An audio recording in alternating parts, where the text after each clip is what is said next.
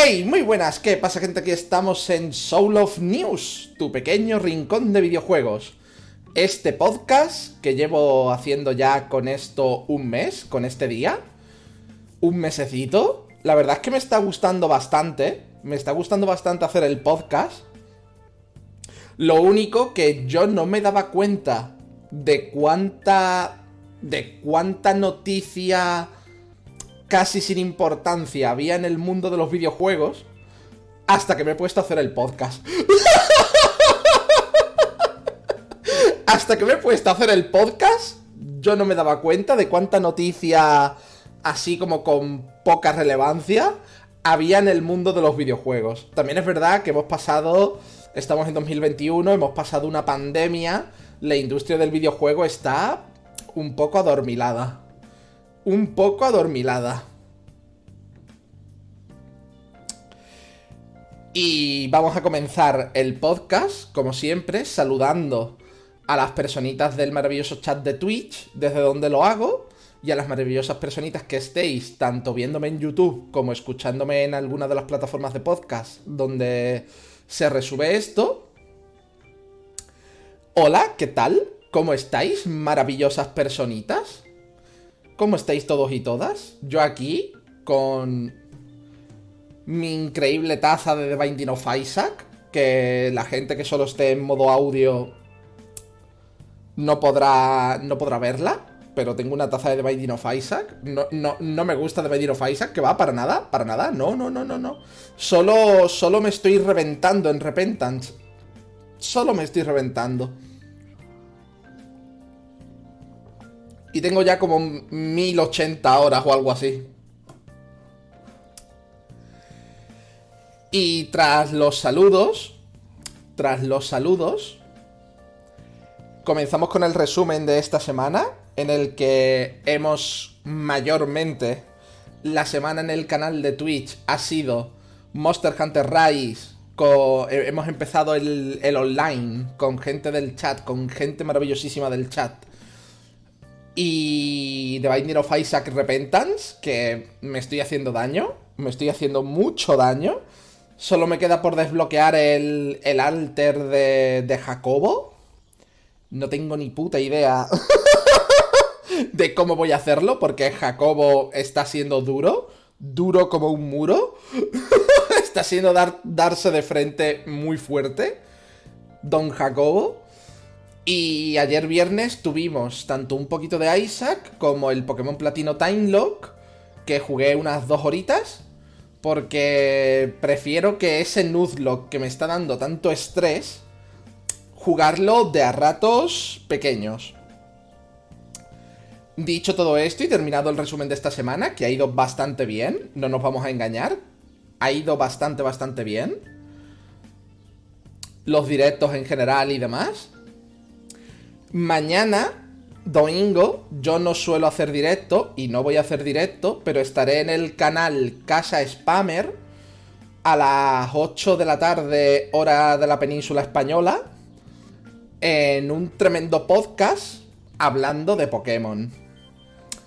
Por si queréis haceros tremenda pasadita. Por si queréis haceros tremenda pasadita.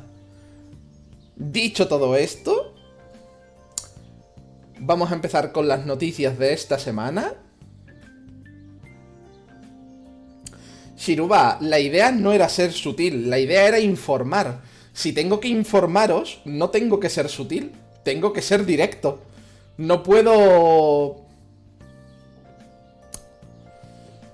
No puedo decir una noticia con sutilezas, las noticias tienen que ser directas.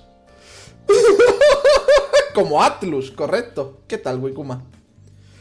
Pasamos a la primera noticia de esta semana. Y es que dos fans, ¿vale? Que dos fans están haciendo simplemente para compartirlo con la comunidad un, un precioso remake de Final Fantasy IX que se ve precioso. Se ve que es una preciosidad es una cosa increíble. Le están poniendo un mimo maravilloso. Pero ya han dicho que todo lo que rodea este remake, entre muchas impronunciadas comillas, eh, va a ser solo visual, porque obviamente eh, sería una infracción de derechos de autor intentar hacer su propio remake de Final Fantasy IX, y que además sería imposible eh, que este proyecto tan grande se pudiera llevar a, a Steam y demás. Eso es lo que comentan los dos artistas que están trabajando en este remake, entre muchas y pronunciadas comillas. Que punto uno, solo pueden mostrarlo en sus cuentas y demás como algo artístico, porque si no es una infracción de copyright al, a la patente de Square Enix, y que obviamente no puede llegar, no puede llegar a la venta ni a descargarse de ninguna manera pero que van a seguir trabajando en ello porque quieren mostrarnos cómo sería su, idea de un Final Fantasy IX remake, o al menos un remaster más remaster que el que tenemos en Steam, que el que tenemos en Steam está de puta madre, ¿eh? Ojo. El que tenemos en Steam está de puta madre para ser un juego de la Play 1 y demás. Pero es como su punto de vista y la verdad es que es precioso. Es precioso. Es una cosa preciosísima. Es una cosa espectacular. Y Viví se ve preciosísimo. Mi bebé Viví se ve, vamos, increíble. Pero increíble. Pero, por desgracia, a no ser que Square Enix contratara a los artistas y se pusieran a hacer simplemente este lavado de cara a Final Fantasy IX, está complicado. En la misma noticia nos comentan que hubo rumores el año pasado de un posible anuncio de un remake de Final Fantasy IX, que yo me alegro de que no ocurriera, porque viendo cómo está Square Enix, me hacen un destrozo me hacen un destrozo mi Final Fantasy favorito. Es que me da miedo, me da mucho miedo. Por varios motivos. El año pasado fue el 20 aniversario de Final Fantasy IX. Square la cagó borrando prácticamente el juego de Steam sin querer. Rollo, le dieron como a unos archivos y borraron como el juego de la gente. Es decir, tú abrías tu juego en la biblioteca de Steam de Final Fantasy IX y no se ejecutaba. No se ejecutaba. Te habían borrado los archivos Square Enix porque, en fin, cometieron errores el año pasado, vamos a decir. Y además, eh, el que hizo los personajes de Final Fantasy IX, el diseñador, ha dicho que le encantaría continuar con la historia de Final Fantasy IX. Y es como... A ver,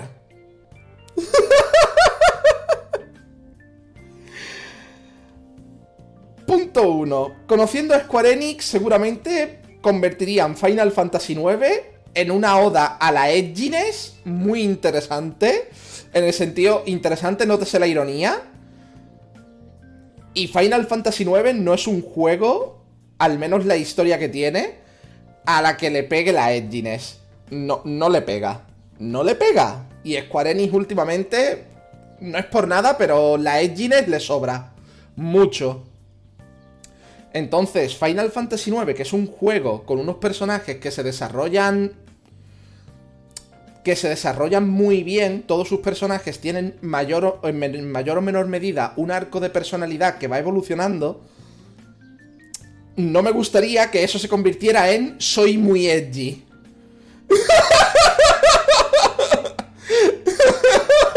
no me gustaría que eso se convirtiera en de repente somos todos muy edgy.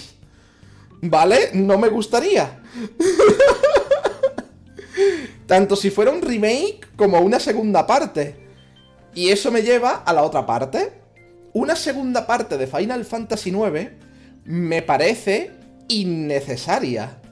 Me parece muy innecesaria. Porque Final Fantasy IX cierra muy bien. cierra muy bien. No te dejan cabos sueltos. No te dejan ningún cabo suelto. Es... No sé, sería intentar estirar algo que ya está bien cerrado. No... no, le vería sentido yo. ¿Vale? Pero eso es porque Final Fantasy IX es, para mí, vamos, tiene sus fallos, porque tiene sus tremendos fallos, sus tremendos, tremendos fallos, obviamente. Ningún videojuego es perfecto, ninguno. Pero para mí cierra muy bien. Cierra muy, muy bien, no le hace falta nada más. Entonces, que estén estos pequeños rumores de que Square Enix, tal, el creador de los personajes, diga Pascual. Yo espero que no se hagan realidad. De mientras, yo voy a seguir disfrutando del trabajo de estos dos artistas que están poniéndole mucho mimo y que se ve precioso. Aunque sea solo visual y no pueda moverme por esos escenarios. Pero voy a seguir disfrutando de ello. Y de esta noticia pasamos a la siguiente, que es más porque me hace gracia, porque es un meme, es un meme ya dentro del mundo de los videojuegos.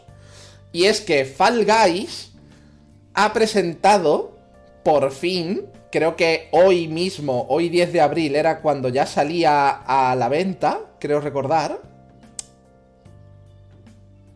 Sí, correcto ha presentado una skin para las pildoritas estas de Fall Guys, para los personajes de Fall Guys, de Shovel Knight.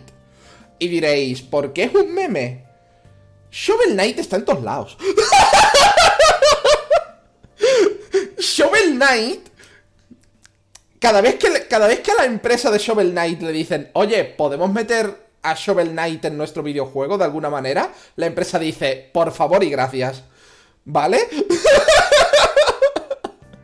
Shovel Knight está en todos lados. En todos lados. tiene hasta su propio amigo. De hecho, tiene dos amigos. Uno azul y otro dorado.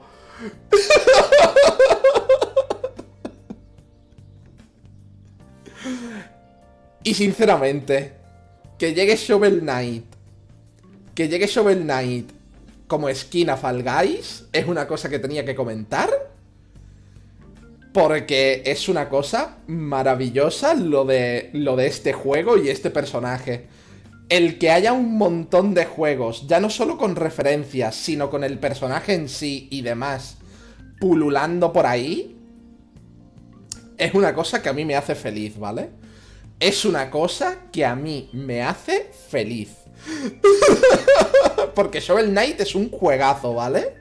Shovel Knight es un juegazo.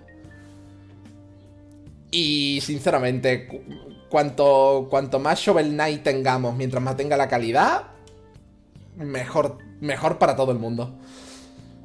Y simplemente está en la noticia, que llega Shovel Knight a Fall Guys y me ha hecho gracia porque Shovel Knight está, vamos. Cualquier día de estos, mi taza de Isaac le aparece un pixelar de Shovel Knight en algún sitio.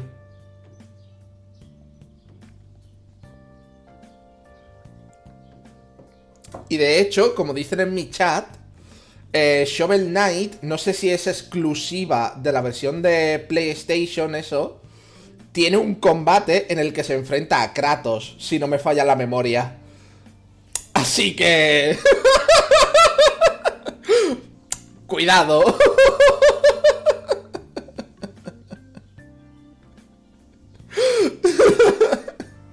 Y de esta noticia pasamos a tres noticias, todas relacionadas con el mismo videojuego, que vamos a tratar. Y es que Outriders, el shooter RPG que Square Enix ha publicado el 1 de abril, tanto en Xbox Game Pass de consola como en PC, en PC no está en el Xbox Game Pass, que yo recuerde, pero está en PC el juego, en solo este tiempo de vida ya ha cuadruplicado el número de jugadores simultáneos que tuvo Marvel Avengers.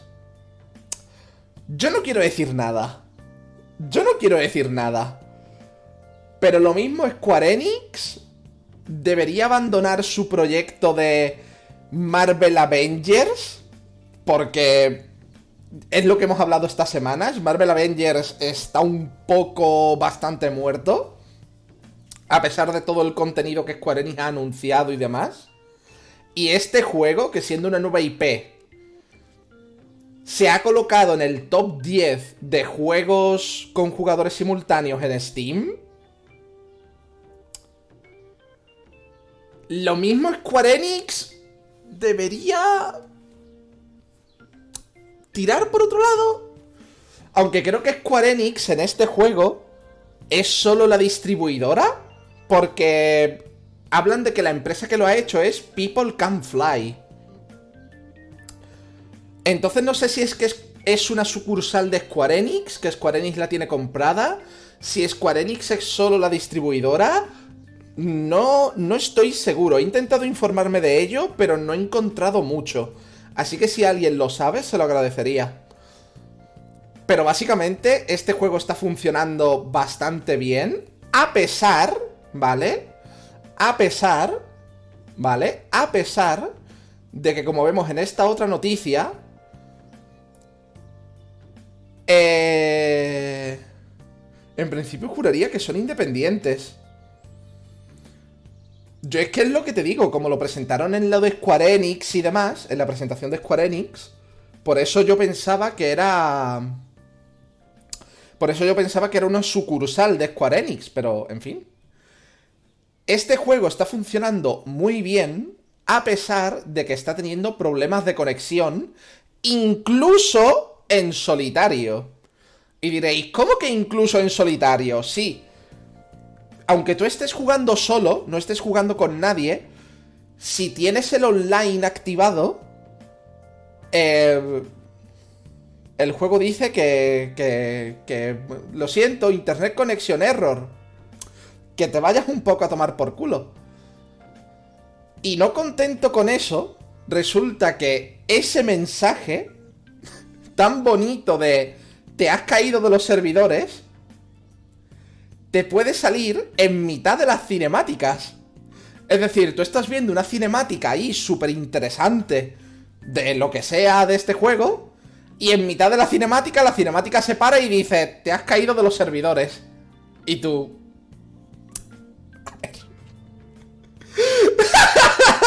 A ver, era necesario que me cortaras la acción de la cinemática solo para decirme que me he caído. Dímelo después. Dímelo después y ya está. Pero en fin, estos, este tipo de problemas, ¿vale? Este tipo de problemas son comunes, ¿vale? Son comunes en los juegos de multijugador de este estilo. Ya están trabajando para solucionarlo. De hecho, esa es la otra pestañita, ya están preparando el parche que va a mejorar tanto el matchmaking como la conexión de servidores y demás, además de una compensación para la gente que ha estado jugando estos días con todos estos problemas. Pero punto... Pero hay algunos puntos... Hay algunos puntos a tener en cuenta, como por ejemplo que de este parche no hay fecha. No hay fecha de salida de este parche. De momento no, lo, no han dicho cuándo va a ser el parche. Han dicho que ya el parche está... Están trabajando en ello. Que va a haber como un pack de compensación para la gente que está jugando estos días a pesar de los problemas. Pero no hay fecha. Ahora mismo no hay fecha. Ahora mismo no hay fecha. Entonces, por un lado está que el juego ha empezado bastante bien, tanto en consolas como en PC, al parecer ha empezado bastante bien, pero está teniendo problemas de conexión que, ya os digo, suelen ser habituales en juegos de este estilo, sobre todo si, como me estáis diciendo, la empresa solo está trabajando con Square Enix como distribuidora, Square Enix no no está no está poniendo servers ni nada así. Y que son una empresa petit, son una empresa petit. Entonces, por un lado, parece que hay mucha gente muy interesada en jugar al juego, como que el juego es interesante. También es verdad que le están haciendo mucha publi, es decir, mm, hay no son pocos ni pocas los streamers y las streamers que les han les han llamado para una promoción de este juego. Entonces, yo espero, ya os lo dije, este juego a mí me olía raro, ¿vale? Porque como que Square Enix le estaba dando poco bombo. Pero si de repente les va bien, mejor para todo el mundo. ¿Por qué? Porque así habrá nuevas IPs. Porque que una nueva IP se consolide a día de hoy es muy difícil. Y cuantas más nuevas IPs, mejor. Porque más variedad hay de un videojuego a otro. Más variedad tenemos para elegir los jugadores y jugadoras. Así que yo sinceramente espero que en cuanto arreglen estos problemas, les vaya muy de puta madre. Sinceramente. Ya os digo, el juego a mí me olía regular, no me terminaba de convencer muchas cosas, pero aún así, si ha salido y la gente está contenta, menos por el tema del online, la gente está contenta con el juego, a mí me vale. a mí me vale. Y Siena, las misiones son offline. El juego tiene su propia historia. Lo que tú decides es si jugar cooperativo o no. ¿Sabes lo que te quiero decir? Pero el juego es individual, vamos a decir. Puedes jugarlo tú solo. No te hace falta nadie. El cooperativo es un añadido. Un, cooperativo, un añadido atractivo, pero se supone que no obligatorio. Aún así, obviamente, tienen que arreglarlo, porque dijeron que el cooperativo molaba por poder como ponerte uno el support, otro el tanque, etcétera, etcétera. Pero yo espero que simplemente les vaya bien. Que arreglen este, estos errores de conexión y les vaya muy de puta madre. Lo que sí es que ya están hablando de DLCs y demás, la empresa está hablando ya de DLCs y toda la pesca. Y a mí esas cosas A mí esas cosas, como os digo, vivimos en la época de los DLCs y de las expansiones, pero yo no hablaría de DLCs hasta arreglar el problema este de conexión, por ejemplo. Yo no hubiera dicho nada de DLCs, ni de Season Pass, ni nada así, hasta que el juego hubiera salido y hubiéramos solucionado errores. Una vez solucionados los errores, hubiera dicho, vale, hay DLCs en camino. Pero en fin, yo no soy una gran empresa, así que... Así que... Patata. en el chat me estáis diciendo que los análisis dicen que muy buenos gráficos, pero que el juego es aburrido. Y yo simplemente puedo deciros lo de, lo de siempre. Ningún análisis es objetivo. Lo único objetivo que puedes decir de la mayoría de juegos es... ¿Es un shooter? Por ejemplo. ¿Es tercera persona? por ejemplo, y poco más. En cuanto te sales de sota, caballo y rey, tu análisis no es objetivo. Entonces, depende de quién haya hecho el análisis y muchas cosas. El periodismo de videojuegos es una cosa maravillosa, maravillosísima, pero maravillosa, muy maravillosa y que por suerte nos permite informarnos de la industria de los videojuegos pero siempre tenemos que tener también nuestra propia opinión. Siempre tenemos que tener también nuestra propia opinión. Porque no todos los periodistas de videojuegos, ni todas las periodistas de videojuegos, pueden jugar igual de bien o pueden analizar igual de bien todos los juegos. Es imposible. Yo mismo soy incapaz. A mí me sueltas en un shooter y me he muerto de un tiro en el pie, ¿sabes? Me he dado cuatro tiros en el pie y me he muerto. Entonces, si yo fuera periodista de videojuegos, me sueltas en un shooter y digo, eh, vale, me he muerto. Y te hago un análisis que digo, yo me he muerto a los... Yo me he muerto a los cuatro, a los cuatro minutos de empezar. yo me he muerto a los cuatro minutos de empezar. Me ha aburrido un poco, la verdad. ¿Entiendes? En cambio, me sueltas en el. Yo qué sé, me sueltas en Pokémon y te sé decir más cosas. ¿Entiendes? ¿Entendéis lo que quiero decir? Entonces el periodismo de videojuegos es una cosa maravillosa y además necesaria, pero los análisis tenéis que verlos como análisis y como el punto de vista de ese o de esa periodista respecto al juego. Vuestra opinión tiene que ser propia. Dicho lo cual, terminamos con el tema de Outriders y pasamos a hablar del E3. a hablar del E3.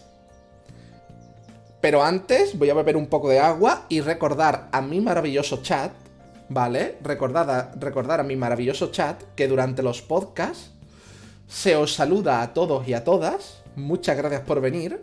Pero que no puedo leer todos los comentarios, sino de vez en cuando echo como un pequeño ojo y el primero que pillo es el que leo. Lo digo porque he visto gente que ha llegado cuando ya ha empezado el podcast y... En fin. No me gusta que se sientan excluidos y excluidas. Simplemente explico de nuevo la situación. Por si acaso.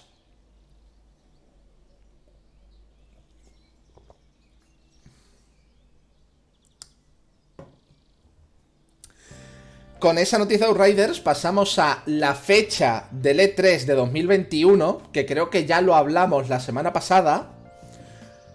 Creo recordar que ya lo hablamos la semana pasada, pero se ha confirmado más, más empresas que van a ir. El E3 de 2021 va a ser del 12 al 15 de junio, con N, junio, ¿vale? Y las empresas que de momento han confirmado son Nintendo, Xbox, que Xbox está rumoreando que irá junto con Bethesda por la compra de Microsoft a Bethesda. Se está rumoreando que su conferencia va a ser una conferencia conjunta, en el sentido de primero Xbox hará su conferencia y en cuanto acabe la de Xbox dirá, damos paso a Bethesda. Y saldrá. Saldrá. El. saldrá nuestro amigo Todd, ¿vale? Saldrá. saldrá nuestro amigo el vendehumos y dirá: Muchas gracias, presentador, presentadora de la conferencia de Xbox.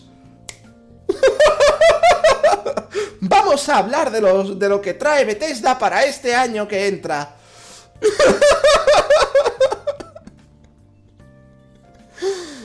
Porque el, señor, nuestro amigo el vendehumos, tiene, tiene que salir. nuestro amigo el vendehumos tiene que salir. Pero en fin. Eh, el E3 de este año va a ser full digital. Ya hablábamos la semana pasada que se rumoreaba que iba a haber como una parte digital de pago, pero que era mentira, que ya habían confirmado que eso no iba a ser así, que todo iba a ser público, digital y público, sin nada de pago. Y que las empresas que ya han confirmado que van son Nintendo, Xbox, que se rumorea, ya digo, que irá con Bethesda, Ubisoft, pero ni PlayStation ni Activision Blizzard han dado siquiera señales de que quieran ir. Ni siquiera han dado señales de que quieran ir. Es cierto que llevan ya un par de años que hacen su propia presentación y no están en el E3. Es cierto.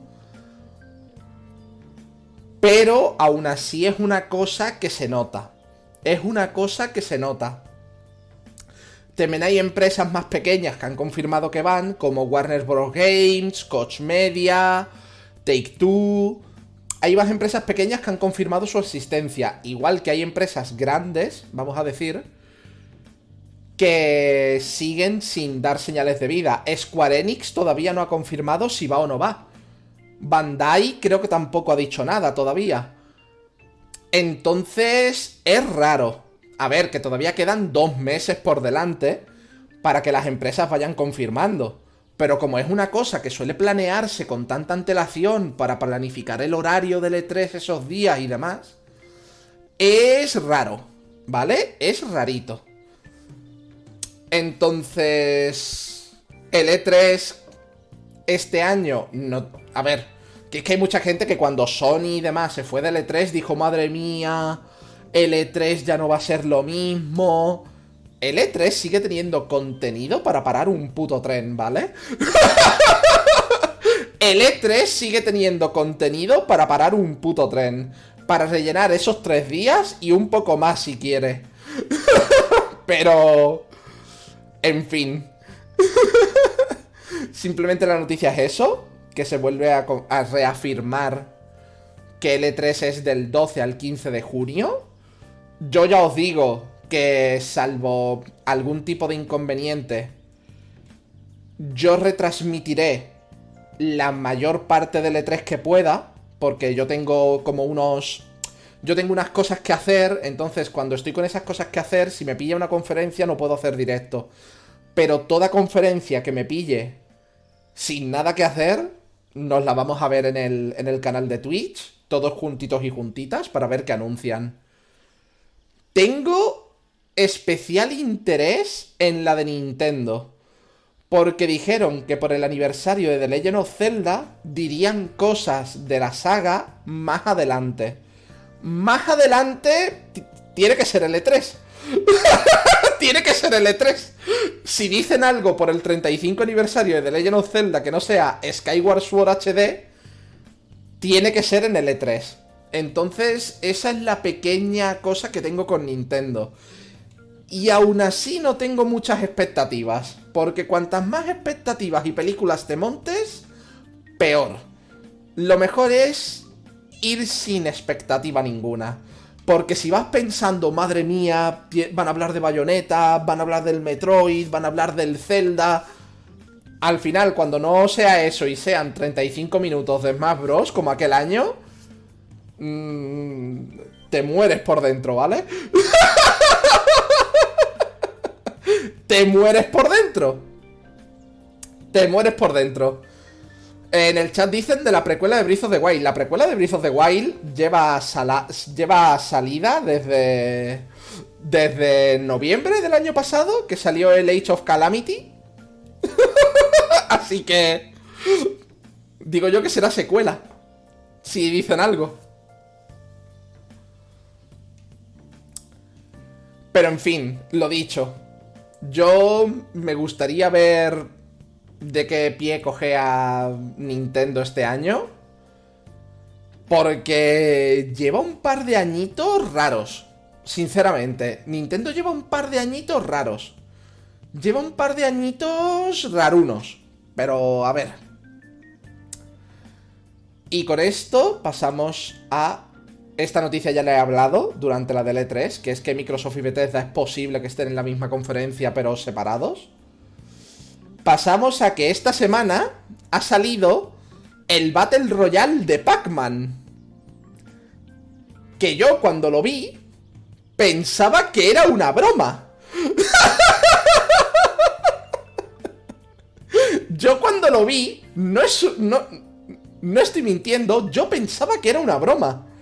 Yo pensaba que era algo así como, jaja, mirad, Pac-Man 99, jaja, un Battle Royale. No, no, no. es real.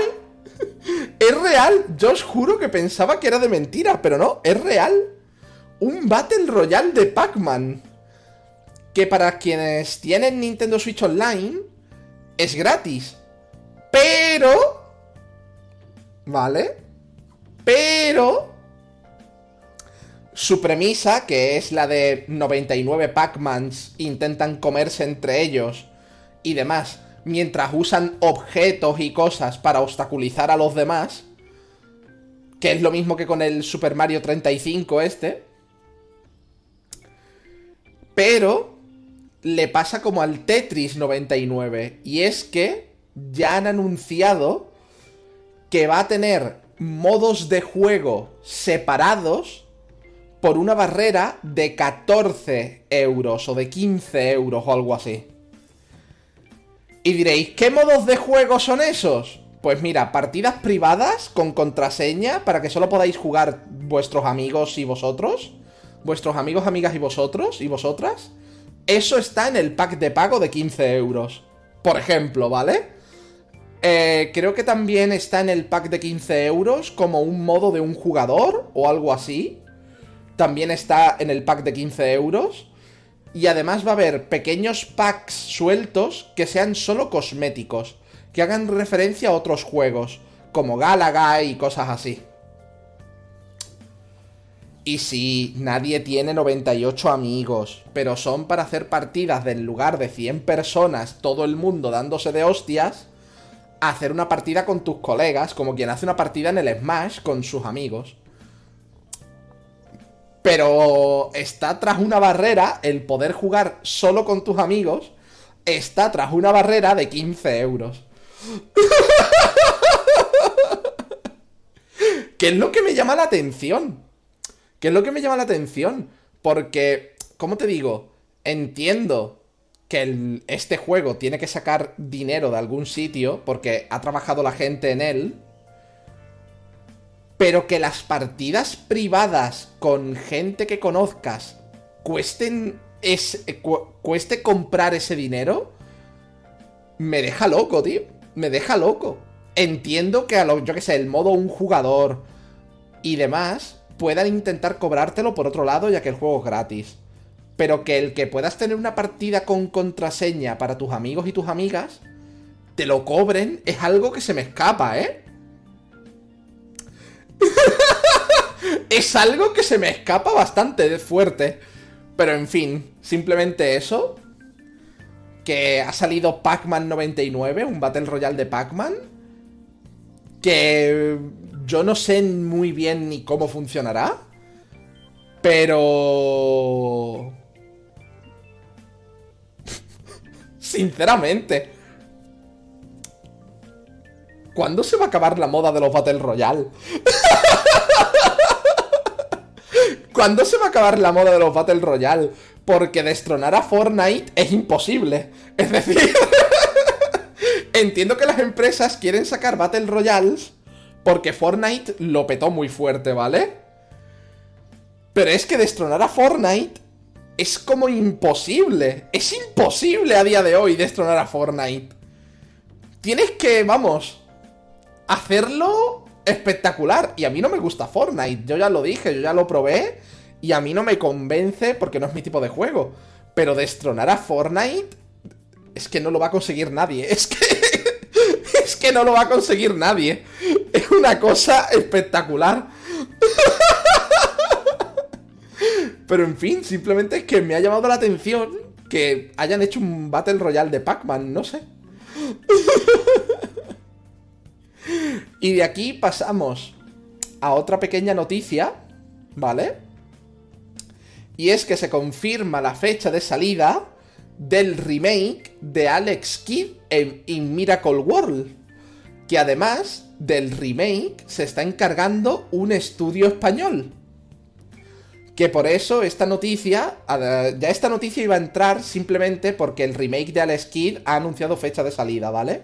Que si no me equivoco es el 27 de junio o el 24. 24, el 24 de junio.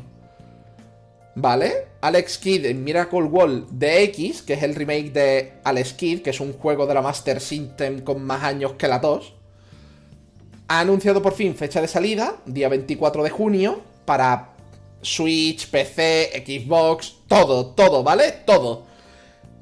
Y que se ha encargado un estudio español de, de parte del desarrollo, junto con Merch Games.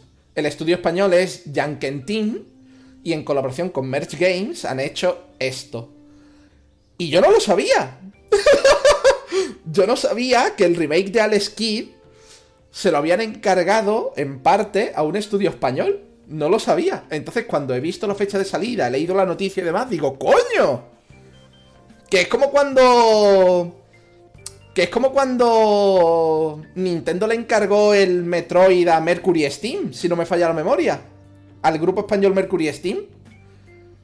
Y esto, joder, es lo que os digo siempre, el videojuego español está muy en alza a día de hoy.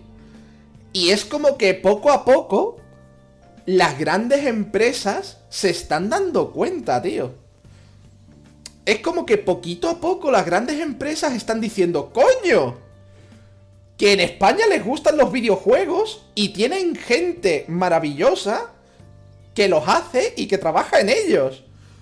Es como que se están dando cuenta ahora, ¿sabes? que ya en el pasado el videojuego español tuvo su, su hueco, por ejemplo, Comando. Los juegos estos de simuladores de guerra de Comando fueron súper famosos, se fueron al carajo hace mucho tiempo también, pero... Pero me vengo a referir que es como que otra vez las empresas están viendo como que en España se está... joder, que hay calidad, copón. Que, que, que, que mola aquí. Es como que se están empezando a dar más cuenta ahora, desde ese momento de comando y demás. Y a mí me hace feliz, porque ya os digo, en España, Blasphemous, Carontel Cryptas, Caronscript, eh, el Metroid, el Castlevania. Hubo un Castlevania que también lo petó bastante fuerte, que también está hecho en España. Ahora el Alex Kidd. Eh, ¿Qué más? Tentem. Tentem también. Que tenemos. y me dejo muchas cosas en el tintero, ya lo sé, ¿vale? Me dejo muchas cositas en el tintero. Por ejemplo, Narita Boy, que acaba de salir y también le está gustando un montón de gente. El gris. Que tenemos aquí una base espectacular. Y como que estábamos pasando muy desapercibidos hasta ahora. Y joder.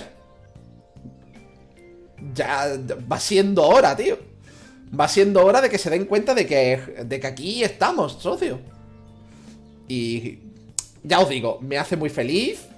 El Alex Kidd y Miracle World tiene muy buena pinta, este remake. Tiene muy, muy buena pinta, de verdad os lo digo, muy buena pinta. Yo seguramente en algún momento me lo compre. No sé si de salida por temas de dinero, pero en algún momento me lo compre, fijo. Y simplemente salen las noticias. El 24 de junio sale en todas las plataformas. ¿Dónde os lo queréis comprar? Sí. Y de esta noticia pasamos a que Monster Hunter Rise en Japón ya es el tercer mejor lanzamiento de la Switch el tercer mejor lanzamiento de la Switch de su historia.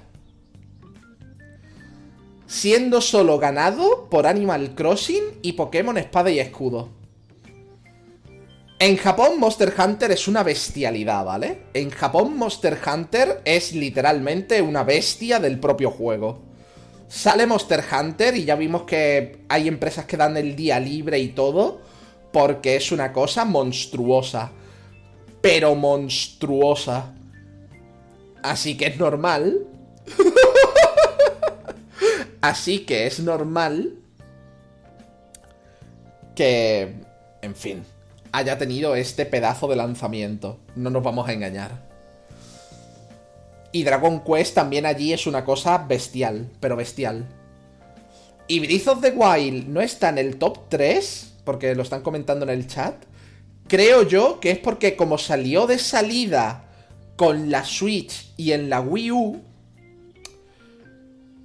parte de las ventas se dividieron entre los que se compraron la Switch de salida con el juego, porque coincidió día de lanzamiento, la Switch con el Breath of the Wild, con que también salía para la Wii U. Y mucha gente se compró la, se compró la versión de Wii U porque no tenían la Switch. Entonces, las ventas están divididas. Seguramente si analizas las ventas totales de ese día, tanto en Wii U como en Switch, a lo mejor sí que estaría el tercero o el segundo. Pero...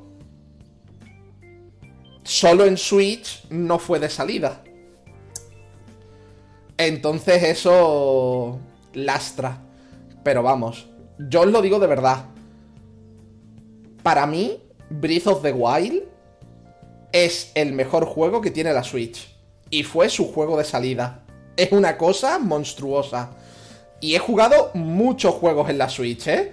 He jugado al Animal Crossing, he jugado al Pokémon, estoy jugando Monster Hunter Rise. Y sinceramente, Breath of the Wild es que les pasa por la cara, tío. Les pasa por la cara. Les pasa por la cara. No, no, aunque Isaac está en la Switch, aunque Isaac está en la Switch, para mí Isaac no es mejor que Breath of the Wild en temas de el juego en esa consola. Lo siento, ¿eh? Lo siento muchísimo, pero el mejor juego de la Switch siendo solo Switch, ¿vale? Siendo exclusivo Switch, es Breath of the Wild. es Breath of the Wild, punto. Y la Switch tiene buenos exclusivos, ¿eh? Pero... Y de esta noticia pasamos a que además Monster Hunter ha vendido 5 millones de copias. 5 millones de copias. Y recordemos que hace como dos semanas que ha salido y ya ha vendido 5 millones de copias. Una burrada, ¿vale? Una burrada, es una bestialidad, pero una bestialidad, ¿vale? Una auténtica brutalidad es lo que es, ¿vale? Y ya comentábamos la semana pasada que había vendido 3 millones, ¿verdad? Pues de una semana para otra son 5, ¿vale? de una semana para otra son 5. Y como suele pasar con esta clase de juegos, ¿vale? Dan pie a rumores. Y el rumor que nos llega con Monster Hunter Rise, que más que un rumor, es una cosa que ya pasó con Monster Hunter World, vieron que le funcionó, va a ocurrir. Es que va a ocurrir porque con Monster Hunter World le funcionó muy bien, no me jodas. Y es que se rumorea una expansión de Monster Hunter Rise para 2022. Y es como, tío. Vamos a ver. ¿Funcionó Iceborne en Monster Hunter World? Cuando anunciaron Iceborne, que en Iceborne iba a tener el rango maestro, nuevos bichos y demás. ¿Funcionó o no funcionó? Funcionó de puta madre. No son tontos, van a hacerlo. no son tontos, van a hacerlo. Lo que no va a ser, seguramente, es los rumores que dice esta. Esta noticia, que dice, no, va a tener cinco zonas nuevas. ¡Cinco zonas nuevas! Y yo, a ver, te me relajas. ¡Cinco zonas nuevas! Cálmate un poco, ¿vale? ¡Cinco zonas nuevas! relájate. 20 monstruos nuevos. Vale, porque sobre todo pueden reciclar de los antiguos haciendo que vuelvan. Mayormente, reciclar de los antiguos haciendo que vuelvan. Y una mecánica jugable. En Iceborne es cierto que metieron la Clutch Claw y los buscatrufos. Eso es posible. Pero lo de cinco escenarios nuevos... A ver. Relajémonos. Cinco escenarios nuevos. Relaja. Relájate porque Iceborne tuvo escenarios nuevos como tal. De salida, ojo, de salida, tuvo la zona de hielo. Y en la zona de hielo yo incluyo el pueblo y la zona de hielo. Y la zona que es básicamente una arena, es decir, que no es una zona grande, donde te enfrentas a Shara Isbalda. Ya está. Bueno, no. Cierto. De salida también tuvo las tierras del destino, pero las tierras del destino es otra más. Es decir, si desquitamos la arena, porque la arena... Sinceramente, la arena no cuenta, ¿vale? La arena es una arena. Es un círculo. es un círculo son dos zonas nuevas. El pueblo más la zona de hielo y las tierras del destino. Punto. Y aún así, en las tierras del destino, tuvieron que meterle Actus para meterle la zona de hielo y la zona del volcán. Entonces... No sé. Cinco escenarios completamente nuevos yo no diría tanto. Pero que va a tener una expansión, seguro. Iceborne funcionó. Blanco y en botella, tío. Blanco y en botella. No hay que ser muy listos. Ni listas. Aparte, el juego ahora mismo no tiene rango maestro. Y el World sí. Y están cogiendo cosas del World. A ver. Y de esta noticia pasamos a otro rumor de la Switch Pro y la madre que los parió a todos. ¿Cuántos rumores de la Switch Pro hemos tratado en un mes que llevamos de podcast, gente? ¿Cuántos rumores?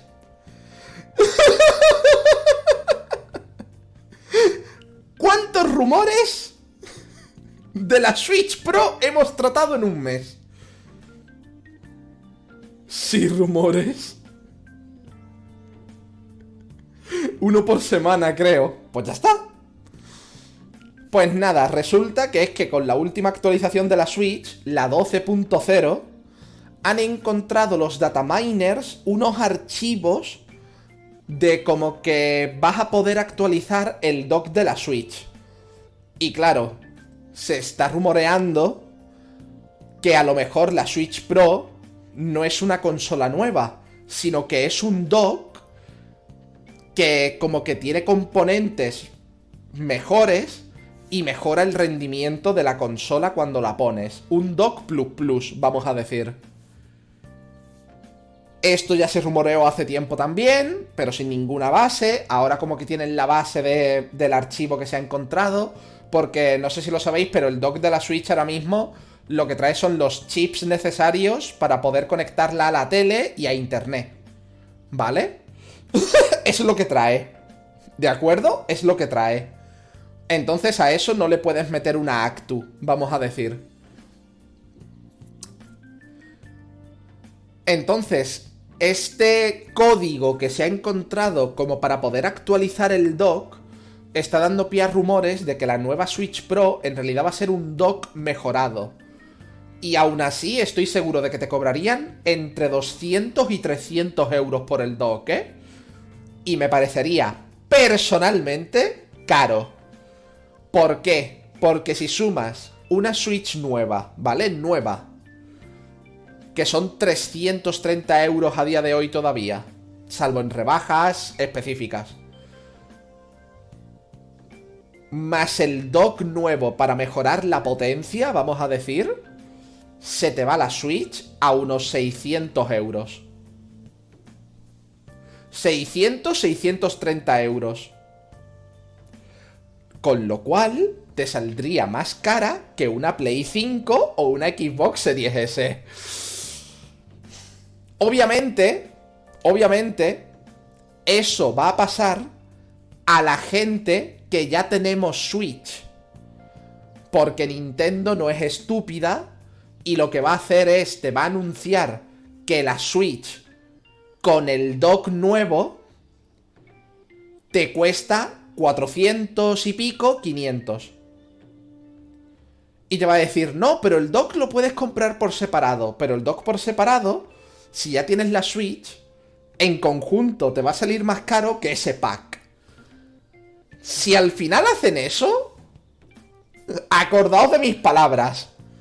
Acordaos de mis palabras. Que actualizar la gente que tenemos la Switch, actualizar el dock nos va a salir al final el conjunto de la consola más caro que quien se la compre nueva o más caro que una Play 5 o una Xbox Series X. Las S no, porque las S cuestan 300.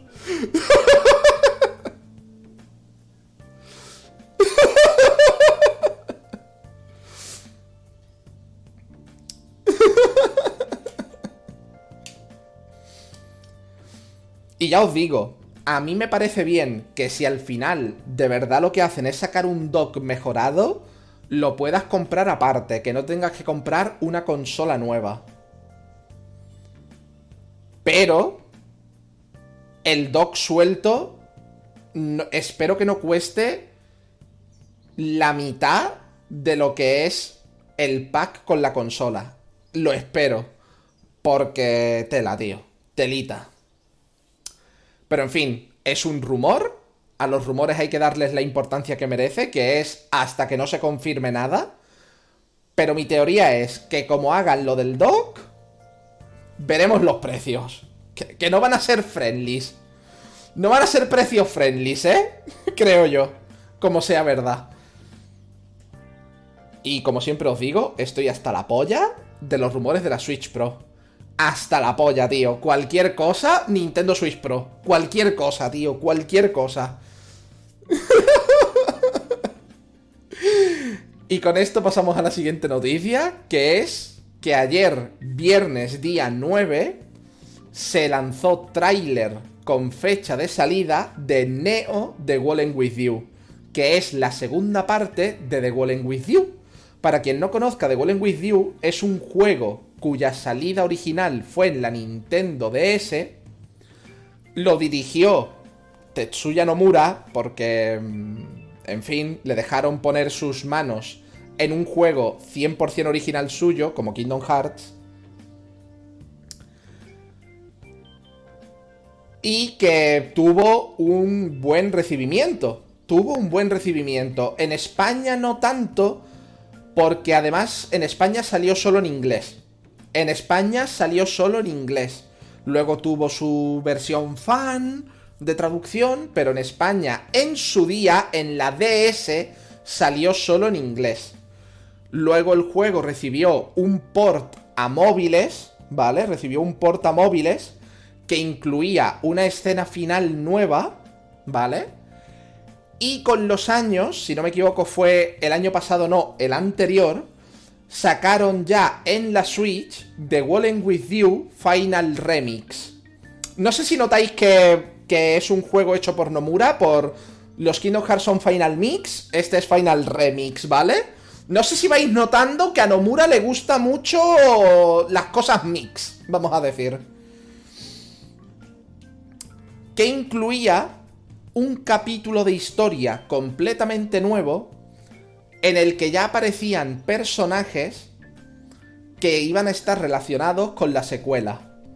Bueno, pues además de esto, en el anime que ha empezado, que empezó ayer también, el anime de The Walling With You empezó ayer también, viernes día 9. También en el anime va a haber personajes que no estaban, creo que han dicho que ni siquiera están en la versión de Switch, que conectarán con The Walling With You 2. Y es como, vamos a ver. Vamos a ver. Me estás diciendo que además de los personajes nuevos, que alguno, no todos, que alguno tendrá relación con The Walling With You 2 del juego de la Switch, de la versión de Switch. Si no me veo el anime no voy a conocer alguno de los personajes que salga en la secuela del juego? Nomura. ¿Te acuerdas que a Final Fantasy XV eso le funcionó mal? Ya no solo Nomura, Square Enix. Square Enix, ¿os acordáis que a Final Fantasy XV eso le funcionó regular? ¿Qué cojones estáis haciendo? ¿Qué cojones estáis haciendo?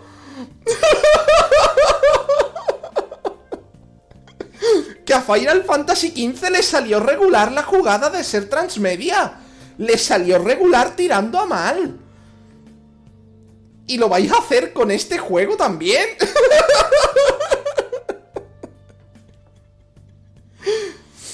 es decir, que le hagan un anime está bien. ¿vale? Que le hagan un anime está bien, está muy bien.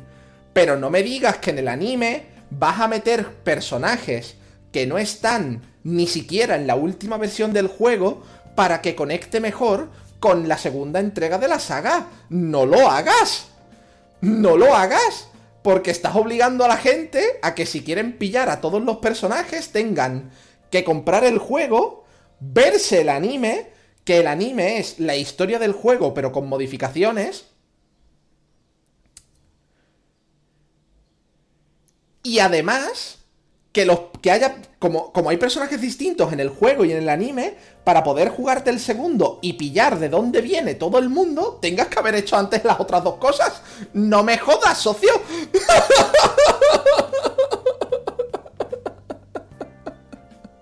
no me jodas. Y lo peor no es eso. Lo peor es que si lo pensáis bien, el meter personajes nuevos en el anime, para que esté más relacionado con la segunda entrega del juego, no era necesario. Hay bastantes cabos sueltos, tanto en la versión original de DS, en el capítulo especial que tiene, como en los nuevos capítulos especiales que tiene la versión de Switch, hay bastantes cabos sueltos con los que tirar. No te hace falta crear más cabos sueltos. Es que no te hace falta.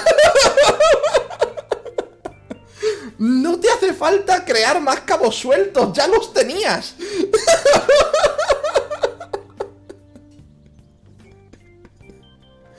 Ya tenías cabos sueltos, ya los tenías. No hacía falta coger el cabo suelto y hacer, a ver, uno más, otro más.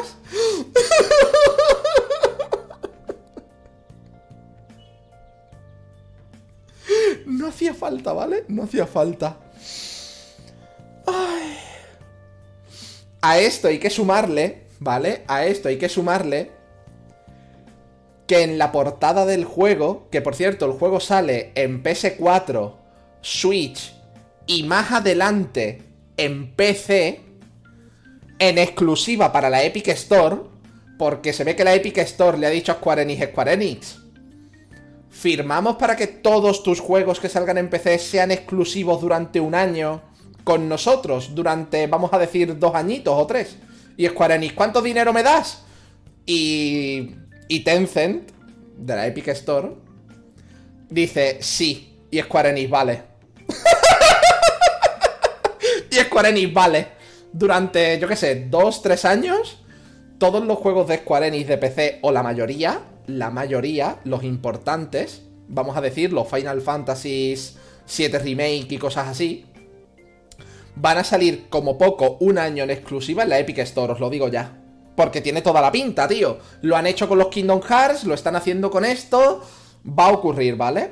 Va a haber juegos de Square Enix que salgan simultáneamente. Pero los gordos va a decir Tencent, exclusiva de un año. Y Square Enix, dame ese dinero. Y ya está. y va a ocurrir porque va a ocurrir. Entonces, The Welling With You 2 va a salir en PC en exclusiva de la Epic Store, pero más adelante. Primero salen consolas, PS4 y Switch. Y en fin, yo me he visto el tráiler. No tiene mala pinta. La jugabilidad es más Action RPG, más como Kingdom Hearts. Todo hay que decirlo, ¿vale? Más como Kingdom Hearts. Todo hay que decirlo. Y yo creo que va a ser un cambio para bien. Porque portear los controles full táctiles de la DS a la versión de Switch ha sido jodido. Yo lo he jugado porque no sé si lo sabéis, pero The Welling With You, el original, por la época en que lo jugué, ¿vale? Por la época en que lo jugué, es mi juego favorito. Por cómo me tocó en lo personal en la época en que lo jugué. Lo jugué con 14, 15 años y tocó mucho conmigo. Entonces, en lo personal es mi juego favorito. A pesar de sus increíbles fallos, porque anda que no tiene fallos. Anda que no tiene fallos. De coger a Nomura y decir, Nomura, ¿qué es esto? Y Nomura, no, eso está bien. Y tú, no, no está bien. no está bien, Nomura, no está bien. Pero en fin. Y no sé. Con The Welling With You 2 ya os digo, mm, creo que el cambio de pasar a ser full táctil a la Switch no le ha hecho bien, en el sentido de jugar en la Switch con un solo Joy-Con. Hay muchos pines que te daban poderes concretos que al ser táctiles en DS tenían mucho sentido, pero que los han adaptado un poco regulero en la versión de Switch. Porque tienes que estar con un solo Joy-Con con una mano señalando y cosas así, y es como, tío, tío. No hubiera sido más fácil hacer que los pines, que eran de deslizar por la pantalla para generar su poder, ahora fueran simplemente que si los usas, haces un haz hacia adelante. Sí, no puedes hacer un círculo, ¿vale? No podrías hacer, por ejemplo, hay un pin que es de fuego, que es de los básicos Que la gracia era que podías hacer círculos con el fuego para cubrir áreas. No hubiera convenido más. No hubiera convenido más hacer que fuera que pulsas el botón y sale un haz de fuego hacia adelante, por ejemplo. Por ejemplo. O los pins de corte, tienes que estar moviendo el Joy-Con, tienes que estar así con el Joy-Con para que los pins de corte hagan los combos. Tío, haz que los pins de corte funcionen con el botón I, los de lanzar haces funcionen con el botón B, y así, tío, tenías muchas opciones, pero no. Pero no. Pero Soul, así se perdería la esencia de que en DS era full táctil y podías hacer esas cosas. Han intentado adaptarlo lo mejor posible. Pero es que tú no puedes coger una cosa full táctil y planear que hacerlo con el Joy-Con en la sobremesa funcione igual de bien. No puedes. Tienes que adaptarte, socio. Tienes que adaptarte. O si no, como está diciendo Wikuma en mi chat, que mantengas pulsado el botón A en el pin del fuego y lo que haces es que el haz de fuego lo vas moviendo con el joystick. Lo mueves con el joystick el haz de fuego. Haces circulitos, pero lo mueves con el joystick. Socio, que es que es más cómodo jugar de Golem With You de la Switch, es más cómodo jugarlo en portátil. ¿Por qué? Porque la pantalla es táctil y basta con coger un lápiz táctil de estos que nos rayan pantalla y jugar ahí pero jugar en sobremesa es un poco un dolor. Es un poco un dolor, salvo pins concretos. Hay pins concretos que como solo te piden pulsar un botón y hacen cosas en área directamente, esos pins están muy bien. Pero los otros te duelen. Opinión personal, ¿eh? Opinión personal. Y me duele decirlo, porque como os digo, es un juego que a mí me marcó la adolescencia. Pero socio, Pero socio.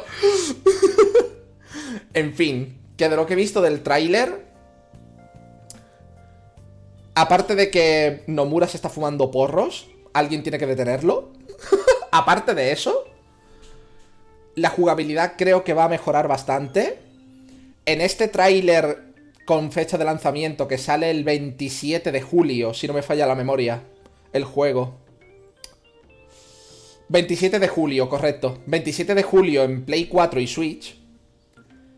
Aparte de las tremendas drogas de Nomura, ¿vale? Le daba tanto... No sé, le daba tanto miedo a Nomura que la gente se pensara que iba a ser un, un rooster de personajes que no tuvieran nada que ver con los del primero, que en este tráiler salen 200 personajes del primero. Salen personajes nuevos, ¿vale? Salen personajes nuevos. Pero también salen muchos que son del primero. Rollo, anda, mira. Este sigue aquí. Y este también. ¿Entendéis lo que digo? Entonces, que sí, que está muy bien. Como os digo, que está muy bien que al ser una continuación directa, ocurrir en la misma ciudad y todo eso, obviamente hay personajes que pueden volver a aparecer. Es obvio es obvio que hay personajes que pueden volver a aparecer. Obviamente. Pero me ha dado un poco una sensación con el tráiler de... Juégalo, porque además de enterarte de las historias de los personajes nuevos, te vas a enterar de qué pasó con esos personajes que tanto querías del primero. Y es como, a ver.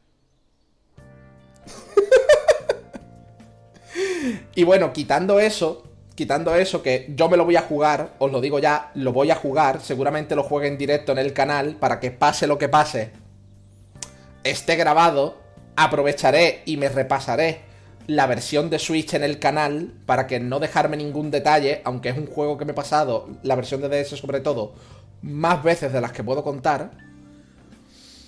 Nos lo repasaremos en el canal tanto el 1 y luego iremos al 2 para que no se me deje ningún detalle en el tintero. Pero me, da miedo, ¿vale? Me da miedo. No tengo ningún tipo de hype, ¿vale? No tengo ningún tipo de hype. Simplemente me da miedo las drogas de Nomura. Mucho. Y además, todo este tráiler ha dado pie a un montón de teorías sobre que va a estar relacionado con Kingdom Hearts, porque resulta que en la portada del juego Nomura ha puesto el mismo fondo de estrellas que en la portada de Kingdom Hearts 3. Y es como... A ver. Para empezar, el final secreto de Kingdom Hearts 3 es Sora despertándose, despertándose en el cruce de Shibuya. Y se ve de fondo el 104. Es decir, es el mundo de The Wallen With You. En Remind, combates donde combates, vamos a decir, en una zona. Combates donde combates. Y para más Inri, en Melodies of Memory, te hablan de los mundos ficticios y que posiblemente Sora esté en uno de los mundos ficticios. Y yo ya lo dije cuando nos vimos esas escenas de Melody of Memories, y os lo digo ahora, para que quede constancia. Yo creo que Nomura quiere marcarse un Vengadores con sus juegos. Tal cual os lo digo. Tal cual os lo digo. Porque el señor Yozora de Remind es de un juego que le hicieron una cinemática super currada en Kingdom Hearts 3. Le hicieron como una cinemática super currada como para hacerle publi. Que además se parece mucho ese juego a lo que iba a ser el Final Fantasy XV originalmente. Es como que Nomura ha dicho, no quiero que estos personajes se pierdan, así que vamos a meterlos por aquí y nos va a meter un Kingdom Hearts Universe entre pecho y espalda. Cuidado, porque lo va a hacer. Es que estoy seguro, tío. Es que es una teoría, pero es que estoy seguro. Es que estoy seguro de que lo va a hacer. No me acuerdo de cómo se llamaba el juego de Yozora de Kingdom Hearts 3, pero salía como en el mundo de Toy Story. Tenía como su propio nombre, el juego, en el que salía ese pavo. Pero ya ha salido ver un Rex, gracias. Pero ya ha salido ver un Rex. Ha salido un personaje de ese juego que es ficticio en Kingdom Hearts Remind.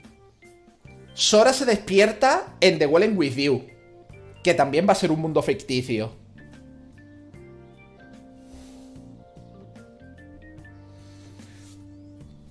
Nos van a sacar ver un Rex. Nos van a sacar Neo The Golem With You 2. Ay, Neo de Golem With You. Nos van a sacar una jarta de juegos para que Nomura se monte, su Kingdom Hearts Universe. Es que estoy seguro, tío.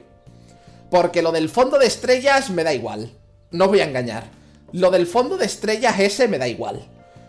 Lo de que la portada tenga el mismo fondo de estrellas que Kingdom Hearts 3 me la suda tres cojones. Nomura es muy de cuando le da por algo, lo mete en todos lados. Las cremalleras, ¿cuántas cremalleras tienen tus, sus personajes? Las correas, ¿cuántas correas tienen sus personajes? Eh, ahora le gusta el fondo estrellado. Pues nos va a poner el fondo estrellado está en la sopa, porque es Nomura y puede. porque es Nomura y puede. Pero que se va a montar una especie de, de Avengers, de Vengadores. Eso estoy más que seguro, tío. Pero más que seguro. Yo me espero que de Neo de Walling With You termine con un Reconnect to Kingdom Hearts. Me lo espero. Es que me lo espero. Que terminen los créditos y salga la historia de... No sé ni cómo se llama el prota, no me he quedado con el nombre, perdón la historia de no sé quién continuará en... Yo qué sé. Kingdom Hearts Infinity War. Kingdom Hearts Infinity War.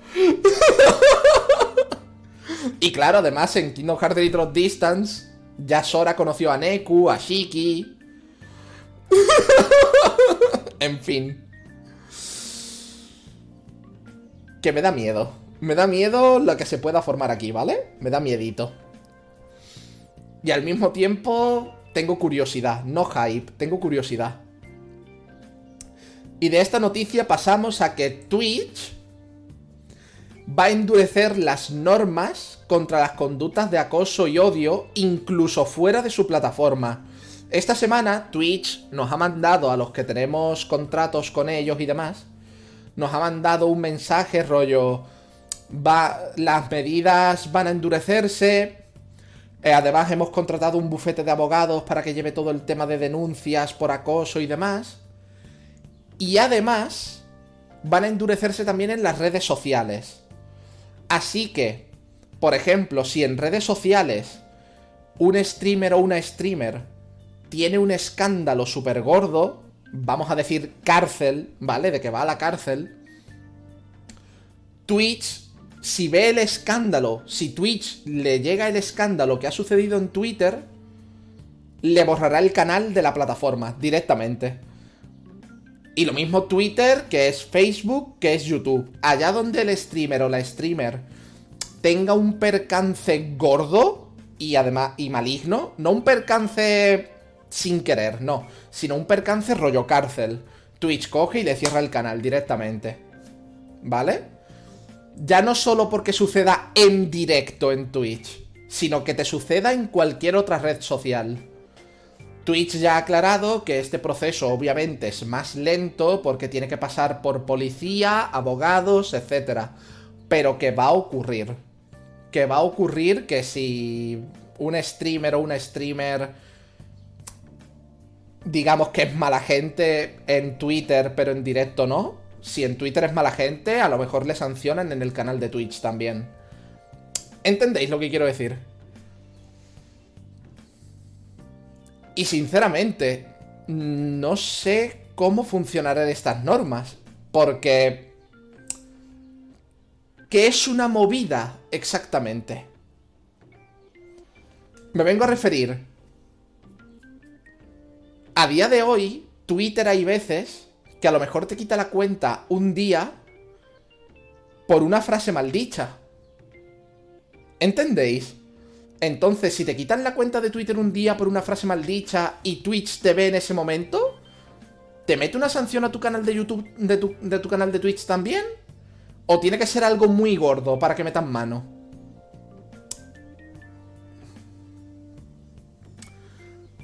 Entonces, estoy a favor de que se endurezca todas las normas contra acoso, odio y demás, porque es algo necesario pero me da tiempo que me da miedo que se implementen mal. Me da miedo que se implementen mal. Me da miedito. Y de esta noticia pasamos a la siguiente, que es que hay rumores de que PlayStation estaría planeando cómo contraatacar el Xbox Game Pass. Lo ha dicho al parecer uno de los creadores de, de God of War, o el creador de God of War. Y es como socio. es obvio. es obvio.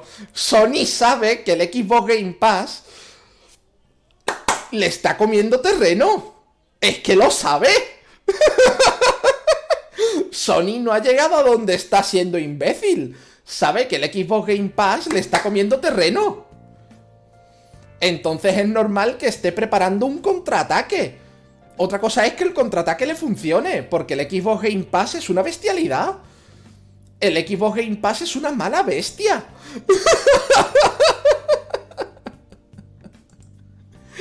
El Xbox Game Pass es una mala bestia.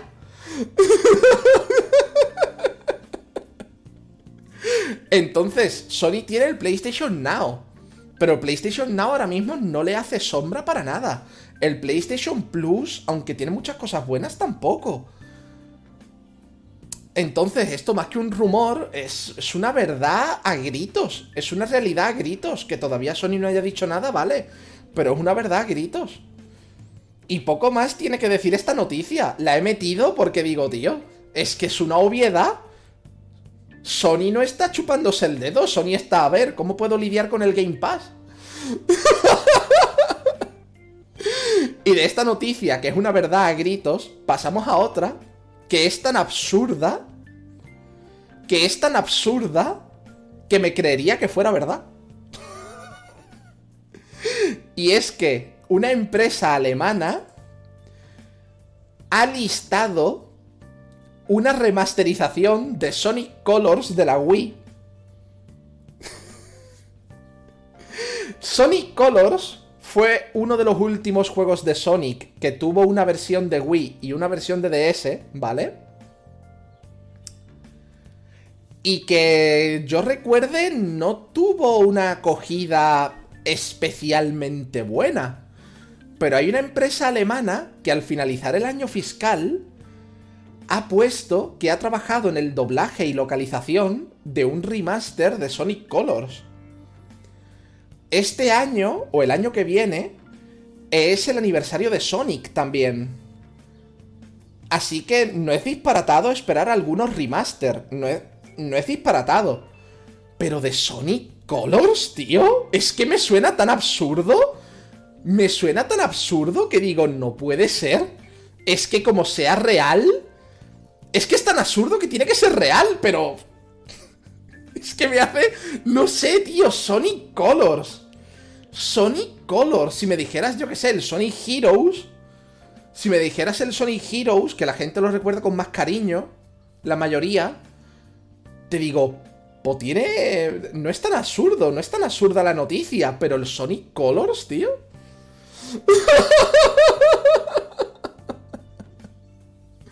me deja loco. Por eso he metido la noticia, porque digo, tío, me parece tan absurdo que, joder, por fuerza tiene que ser real, no sé. Y de esta mini noticia pasamos a otra que también es memética, y es que resulta que Microsoft hizo una encuesta en Twitter y por ahí el señor de marketing de Microsoft sobre si la gente quería que se vendieran mini neveras con la forma de la Xbox Series S, de la Series X, y así cumplir el meme de que parece una nevera. Efectivamente, la encuesta salió ganadora y va a haber mini neveras en forma de Xbox Series X. Van a ser reales. Van a ser reales las mini neveras con forma de Xbox Series X. Todo a raíz de una encuesta que ha salido ganadora. Yo me quedo loco.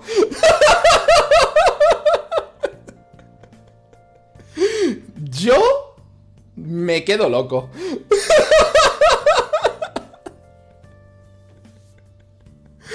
Porque los memes tienen un poder que no es ni medio normal.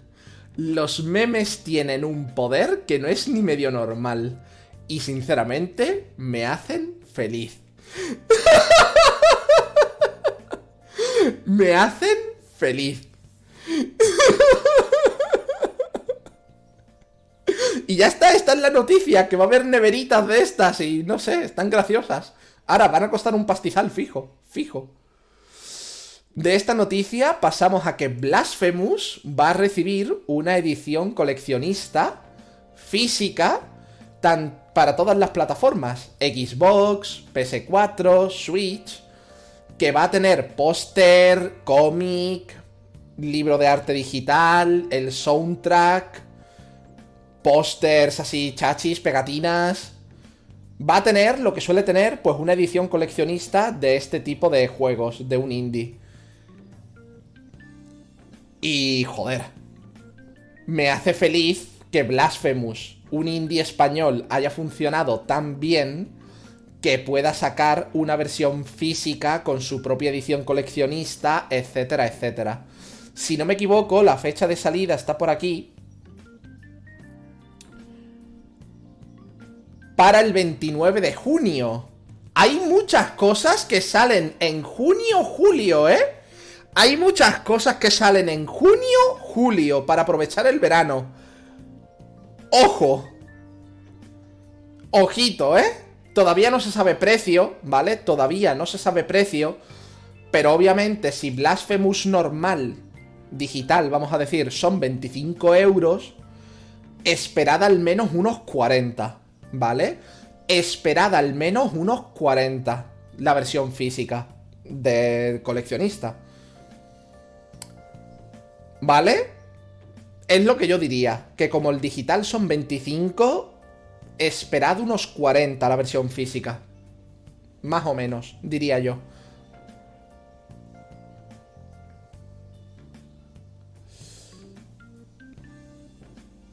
El coleccionista son 78. No me jodas que ha salido ya el precio. Tío, que lo he revisado antes de empezar. Que antes de empezar me he metido en las webs de noticias a mirar el precio.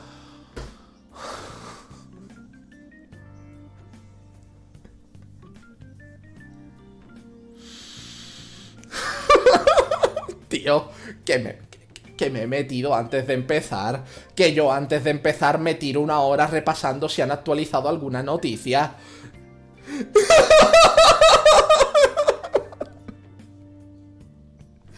que me tiro una hora. Que es que antes de los podcasts, la mayoría de veces, si hay el subday, lo hago antes del subday, ¿vale? Si está el subday, lo hago antes del subday. Pero antes de los podcasts, me meto una vez más en todas las páginas a corroborar las noticias una vez más. ¡Socio!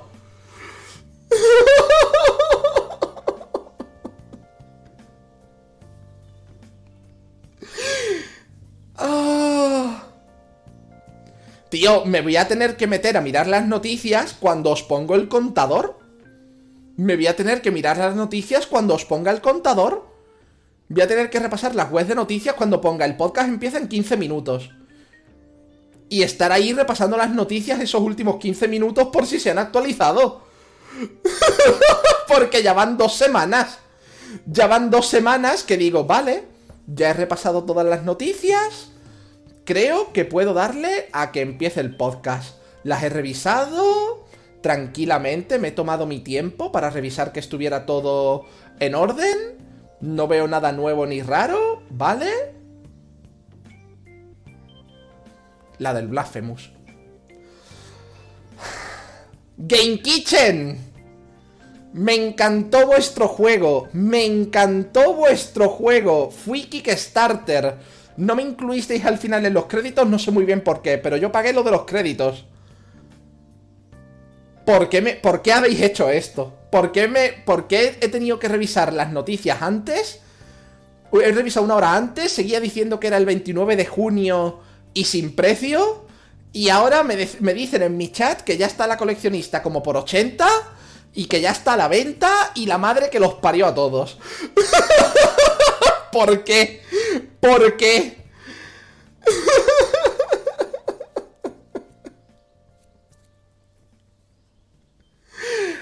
¿Por qué?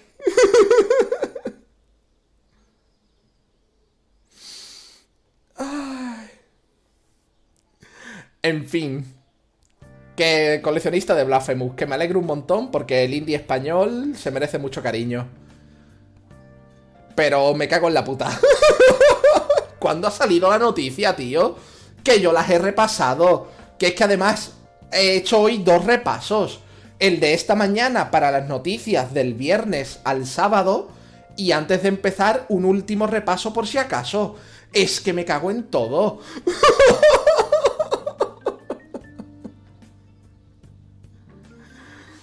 es que me cago en todo.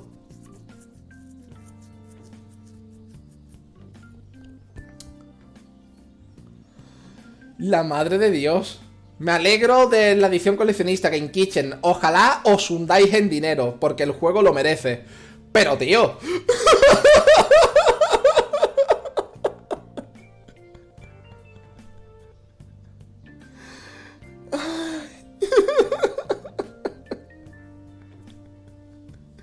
Me cago en todo, tío.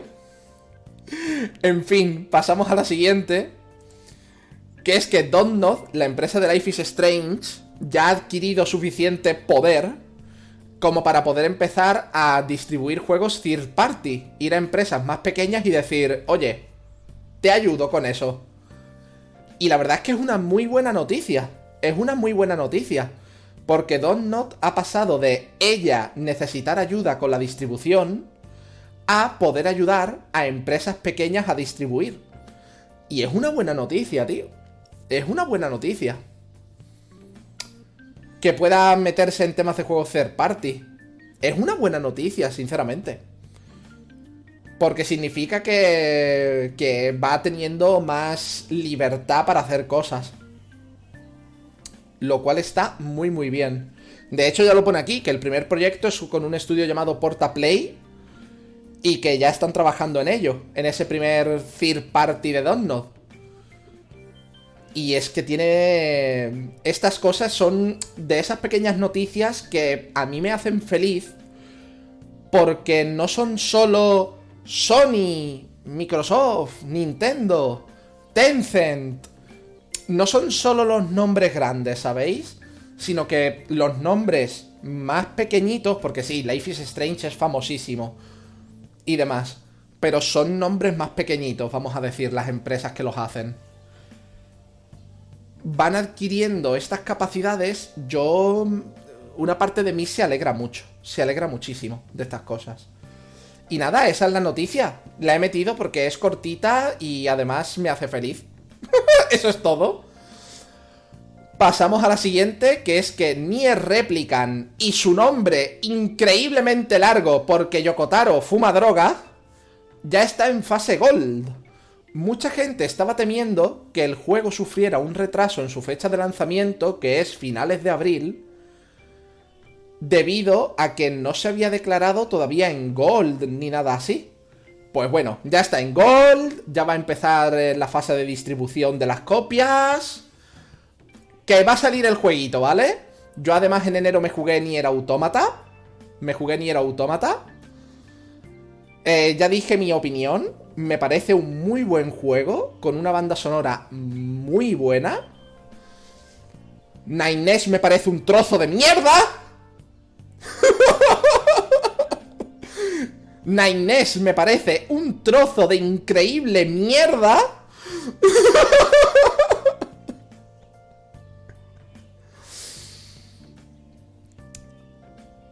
Pero el juego creo yo que no terminó de clicar conmigo. Lo digo de verdad. Ya lo dije en su día y lo repito ahora. Me parece un muy buen juego. En muchos aspectos. También tiene fallos. También tiene fallos. Pero a mí personalmente no me parece la obra maestra que mucha gente dice que es. A mí en lo personal, habiéndolo jugado en enero, ¿eh? que lo he jugado hace poco. Porque no sé, el tema de si los robots pueden desarrollar sentimientos y toda la pesca, yo ese tema ya lo he vivido. En muchas películas y en libros y en series. Yo ese tema ya lo he vivido. Y además se me hace como un poco... como que es el eje central de Nier Automata, pero eh, está como muy empeñado en que no te olvides de que ese es el eje central. Muy empeñado en eso, en que no te olvides de eso. Están todo el rato, no, los robots no pueden tener sentimientos, cuando claramente sí que tienen sentimientos. No, lo que pasa es que lo fingen. Tío. Y así durante todo el juego luego ya cuando empieza la true trama, también se habla de eso, de si los robots eh, con esos sentimientos merecen perdón, no lo merecen.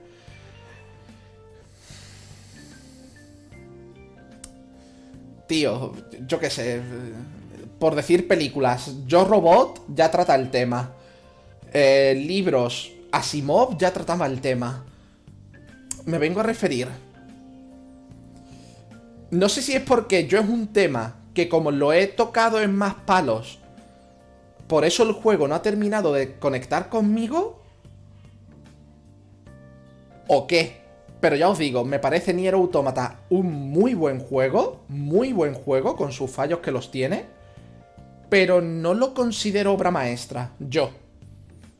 Y repito, yo cogía a Nines, y lo, y lo fundía, tío. Es que lo fundía. Buscaba el volcán más cercano y lo tiraba. Buscaba el puto volcán más cercano y lo tiraba. Pero sin ningún tipo de contemplaciones, ¿eh? Ahí te pudras, socio. Madre del amor hermoso. Madre del amor hermoso. Y a ver qué tal, ni replican. De salida seguramente no pueda jugarlo. Temas de dinero. Pero en algún momento lo jugaré y ya veremos qué tal. Yo solo espero que no haya un personaje que me dé tanto asco como Naines. Que me dé asco, pero no el asco que me da Naines. Porque, joder. Joder. ah, y si... Y si no me crashea el juego en una zona donde no podía guardar la partida y en la que llevaba una hora entre cinemáticas y combates, lo agradeceré.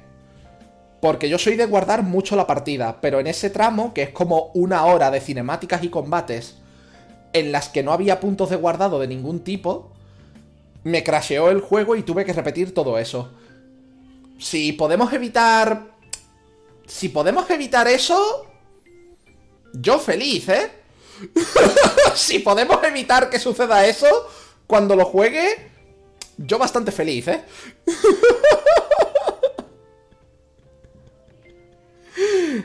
y pasamos al siguiente, a la siguiente noticia, que es que los pitufos van a tener un videojuego. Los pitufos van a tener un videojuego. Que llega a finales de 2021. No tiene tráiler. No tiene tráiler siquiera. Pero los pitufos van a tener un puto videojuego.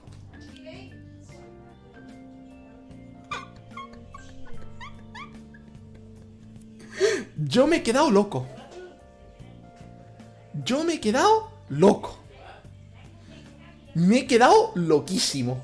Porque vale, hemos visto durante los últimos años juegos de Asterix y Obelix. ¿Pero de los pitufos? Me he quedado loquísimo.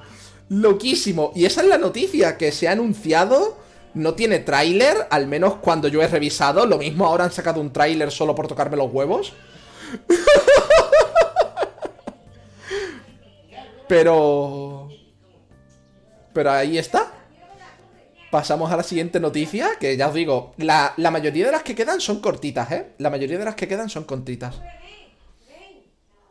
La siguiente es que con el Amazon Prime, ya sabéis que si tenéis Amazon Prime se puede vincular con Twitch y tenéis como una cosa que se llama Prime Gaming o Twitch Prime, como lo queráis decir, que todos los meses regala juegos. Bueno, pues han regalado Black Desert Online. El MMO este, que tiene un montón de jugadores, pues gratis, pa' PC. Pum, no te lo tienes que comprar en Steam ni nada. Gratis, pa' PC. Toma, pa' ti, pa' siempre. Para siempre, ¿eh? Lo podéis coger si tenéis el Amazon Prime vinculado con Twitch. Podéis cogerlo, jugarlo en PC y es gratis para vosotros para siempre. Para vosotros y vosotras. Y perdón si escucháis ruido, pero no vivo solo. es lo que hay. es lo que hay. Y nada, yo ya os digo, yo los MMOs no me gustan mucho. No me suelen gustar mucho. Pero sé que hay gente de mi chat. Sé que hay gente de mi chat a la que le gustan los MMOs. Y este es un MMO al que vais a poder tener acceso gratis para siempre, si lo cogéis. Así que... Hasta el 5 de mayo. Hasta el 5 de mayo podéis coger la oferta. De con... De, si tenéis Amazon Prime vinculado con Twitch, coger Black Desert Online. Totalmente gratis hasta el 5 de mayo y os lo quedáis para siempre. Dicho lo cual, no me acuerdo si era este o el Runaterra o como carajo se llame. Creo que había uno de estos MMOs que por algún motivo las armaduras de acero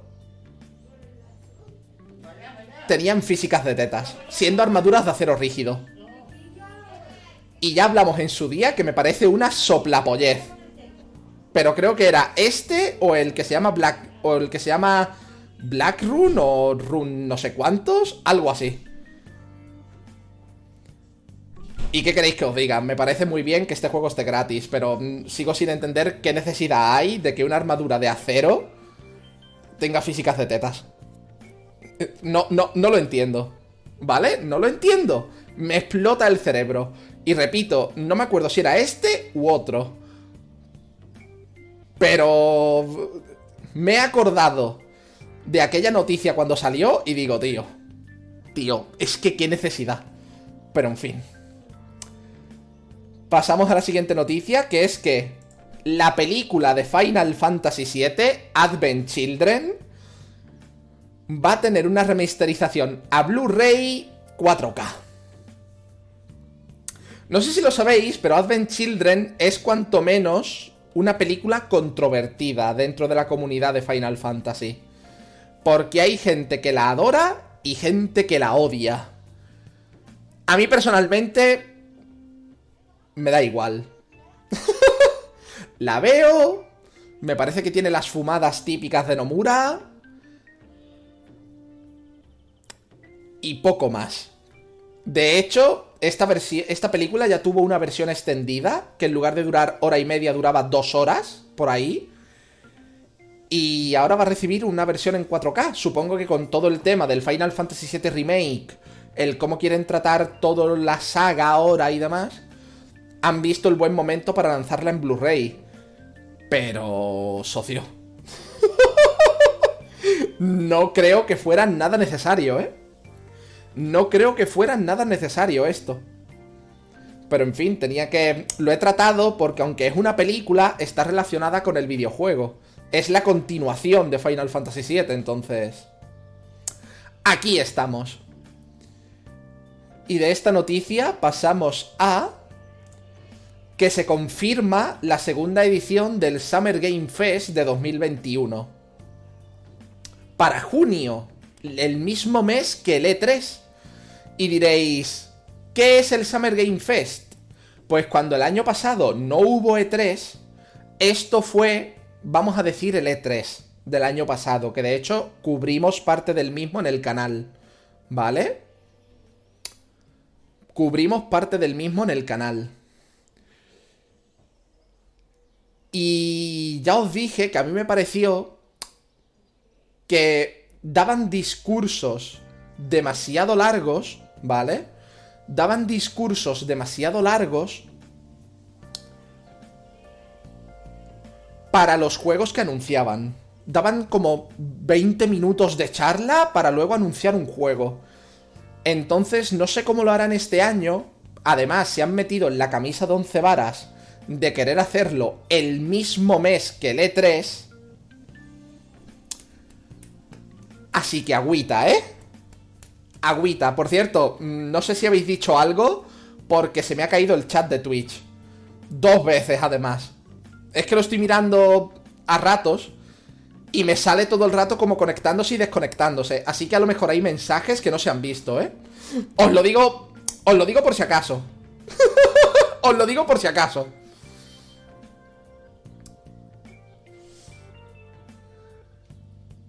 Y no sé, es decir, me parece bien. ¿En serio se cayó? A mí se me ha caído dos veces, ponía. Me parece muy bien que haya varias ferias de videojuegos, rollo L3, pero esta, que solo tiene un año de vida... En el directo está congelado el chat, sí, se cayó, ya está bien, vale. Eh, esta que solo tiene un año de vida, ¿vale? Un año de vida se esté metiendo en la camisa de 11 varas de ponerse el mismo mes que el E3. ¿No lo veis una bestialidad intentar competir el mismo mes con el E3? Que sí, que EA, que lleva años fuera de la conferencia y monta el EA Fest este, el EA Play o lo que sea, monta como su propia conferencia también el mismo día del E3, se la juega también, pero EA no es esto. EA no es esto. Entonces, no sé qué pensar. Me parece bien, lo he metido porque obviamente es importante. Obviamente es importante comentar esto. Pero que vaya a suceder el mismo día. Bueno, el mismo mes que el E3. Joder, cuidado, ¿eh? Y de esto, no tiene días, ¿eh? No tiene días todavía, solo mes. Y de esto pasamos a la última noticia de hoy. Y es que según Bloomberg, una página americana de, de cositas, lo que pasa es que yo me he enterado por, por nivel, estaría trabajando Naughty Dog en un re-remaster o re-remake, o como lo queráis decir, de The Last of Us 1 para la Play 5. Y es como... No es necesario.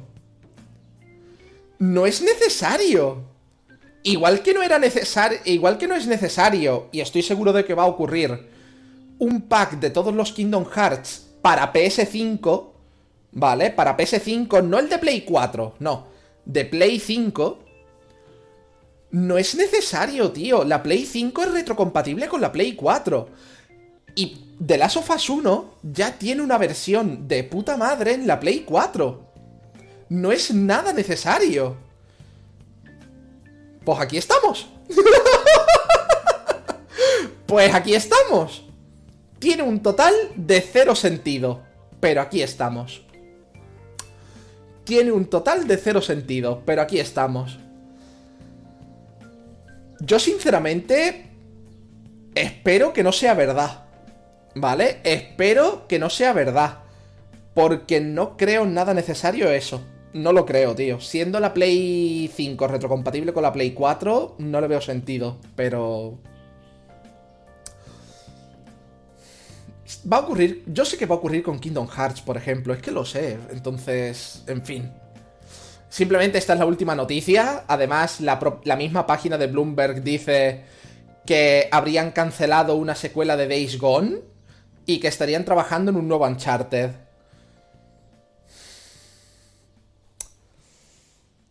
En fin. Lo de los Uncharted me lo creería. Lo de la secuela de Days Gone, Days Gone no le fue mal, ¿verdad? Days Gone creó una comunidad pequeñita, pero muy buena, ¿no? Y de las sofás, en fin, les daría dinero, supongo. pero ya está. Es que no sé qué más deciros de esta noticia, aparte de que le veo cero necesidad a un remaster, re-remaster de este. En fin.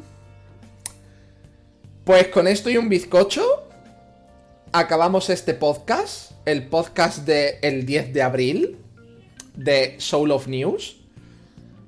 En Twitch me quedo un poco más, ¿vale? En Twitch me quedo un poco más, pero el podcast vamos a dejarlo aquí. Muchas gracias por haberlo escuchado, visto o lo que sea. Y nos vemos la semana que viene, el 17 de abril, un día antes de mi cumpleaños, para ver qué noticias hay. Como siempre, como siempre, yo soy... Yo soy Soul. yo soy Soul. Y nos vemos. Hasta luego.